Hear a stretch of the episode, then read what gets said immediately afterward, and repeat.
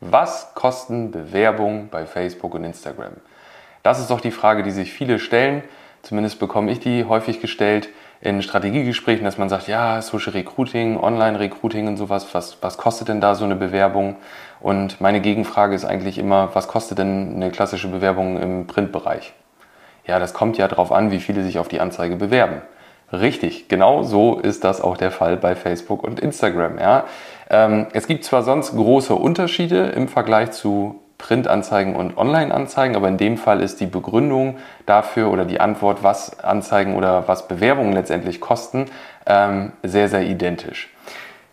Es, es sollte auch gar nicht so die Frage sein, was eine Bewerbung kostet, sondern wenn du ein Unternehmen hast, ja, wenn du stationärer Händler bist, regionaler Dienstleister bist, dann hast du ja eine Stelle zu vergeben ähm, und die, diese Stelle muss besetzt werden. das natürlich soll auch besetzt werden mit einer Person, die dann auch loyal ist, die, die äh, diszipliniert ist, die engagiert ist, motiviert und, und, und, und, und.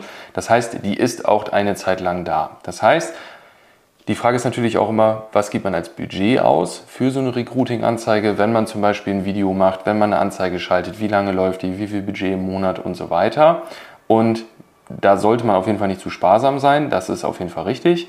Ähm, man sollte im Gegenzug aber auch immer sehen, wenn man die Stelle mit einem richtigen Bewerber, einer richtigen Bewerberin besetzt, was zum Beispiel diese Person in einem Jahr dem Unternehmen auch einbringt.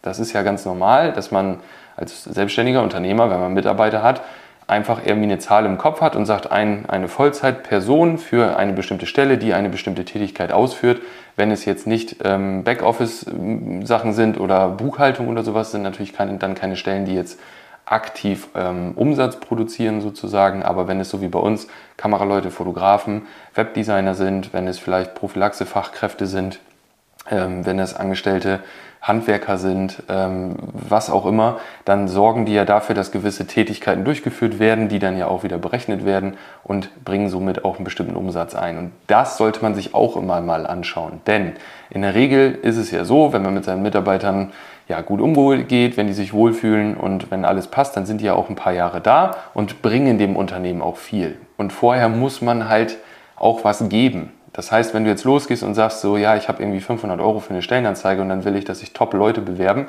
das wird in der Regel sehr, sehr schwierig, ähm, weil das steht auch gar nicht im Verhältnis zu dem, was sie einbringen. Wenn du jetzt eine 450 Euro Kraft hast, dann mag das vielleicht äh, so sein. Die findet man auch durchaus für weniger Geld, aber wenn es Fachkräfte sind, Vollzeitkräfte, ähm, die dann auch ja, Aufgaben übernehmen, auch eigenständig arbeiten und alles, was man sich so als Arbeitgeber wünscht, wenn die das machen, dann wird so eine Stelle auf jeden Fall auch teurer sein. Man kann nicht pauschal sagen, was. Man kann aber sagen, je mehr Mühe man sich gibt, die potenziellen Bewerber und Bewerberinnen von sich und dem Unternehmen zu überzeugen, durch hochwertige Fotos, hochwertige Videos, vernünftigen Online-Auftritt und so weiter. Also alles, was Sie finden, dass das alles einen guten Eindruck macht, wird man auf jeden Fall in der Akquise für die Bewerbung wahrscheinlich weniger bezahlen, als wenn diese ganzen Sachen nicht passen. Unterm Strich ist es aber so, dass man Budget in die Hand nehmen muss. Es gibt keinen pauschalen Wert dafür. Ähm, es hängt immer davon ab, wie der Markt so ist, wie die Situation so ist. Ähm, und wenn wir nur mal überlegen, als Corona angefangen hat, sind laut Statistik, die Zahl habe ich jetzt so grob im Kopf, aber es waren irgendwas um 60, 70 Prozent, glaube ich sogar, sind die Personen aus der Gastronomie in den Einzelhandel gegangen ähm, weil Gastronomie als erstes schließen musste. Da sind sehr, sehr viele gewechselt. Dann ist es natürlich einfacher, weil auf einmal ein akuter Bedarf da ist ähm, als äh, zu Zeiten vor Corona zum Beispiel oder auch nach wie vor jetzt ähm, danach Standaufnahme der, der oder Standdatum äh, der Aufnahme jetzt hier. Ähm, das heißt, man muss immer gucken, wie sind die Gegebenheiten, ähm, wie, was passiert in der Welt gerade so, in welcher Situation sind die Leute. Ähm, gerade in den letzten Jahren ist ja sehr, sehr viel passiert. Es passiert auch immer noch sehr viel, was teilweise dann auch zu Unsicherheit führt zu Verunsicherungen bei den potenziellen Bewerbern und Bewerberinnen. Und da muss man halt einfach schauen. Es gibt keinen pauschalen Wert. Es macht aber auch gar keinen Sinn, dort einen Wert zu nennen, weil Fakt ist, wenn du dein Unternehmen betreibst und das auch die nächsten Jahre machen möchtest, dann bist du auf gutes Personal angewiesen. Und wenn du aktuell keine Bewerbungen bekommst, machst du anscheinend nicht das Richtige, vielleicht nicht an der richtigen Stelle oder auch nicht den guten Eindruck, den du machen müsstest, um diese Bewerbung zu bekommen. Das heißt, du musst mehr Budget in die Hand nehmen. Wie viel? So viel, bis du Bewerbungen bekommst. Das ist ja letztendlich das Ziel. Es ändert ja nichts. Was bringt es, wenn man jetzt sagt, das sind x Euro ähm, und es kommen auch keine Bewerbungen bei dir, weil man halt mehr machen muss, weil die Webseite zehn Jahre nicht gepflegt wurde, weil es gar keine Werbung gibt, weil die Arbeitsplätze nicht äh, ansprechend sind, weil die Technik nicht ansprechend ist, das Werkzeug, was auch immer. Ja, dann musst du vielleicht mehr investieren als ein anderer. Deswegen gibt es da einfach keine pauschale Summe. Es gibt natürlich Erfahrungswerte, über die kann man auch mal sprechen in dem kostenlosen Strategiegespräch, wo wir dann schauen, was sind denn jetzt die Gegebenheiten, was findet man jetzt über das Unternehmen, ähm, was für einen Eindruck macht das auf Personen, die das Unternehmen noch nicht kennen. Das sind zum Beispiel dann auch Teammitglieder von uns, ja, die sich da einfach mal das Unternehmen angucken und sagen, das finde ich, das fand ich gut, das fand ich nicht gut, das hat mir gefehlt oder so. Ähm, und natürlich dann auch Erfahrungswerte, was grundsätzlich gegeben sein muss.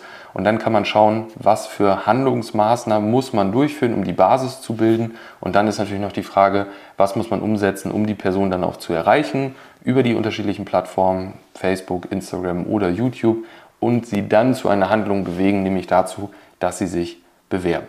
Also, wenn du das Ganze mal machen möchtest, so ein Strategiegespräch und sagst, das klingt grundsätzlich spannend, dann empfehle ich dir jetzt auf www.marketing-clips.de zu gehen, dich da für ein kostenloses Erstgespräch einzutragen.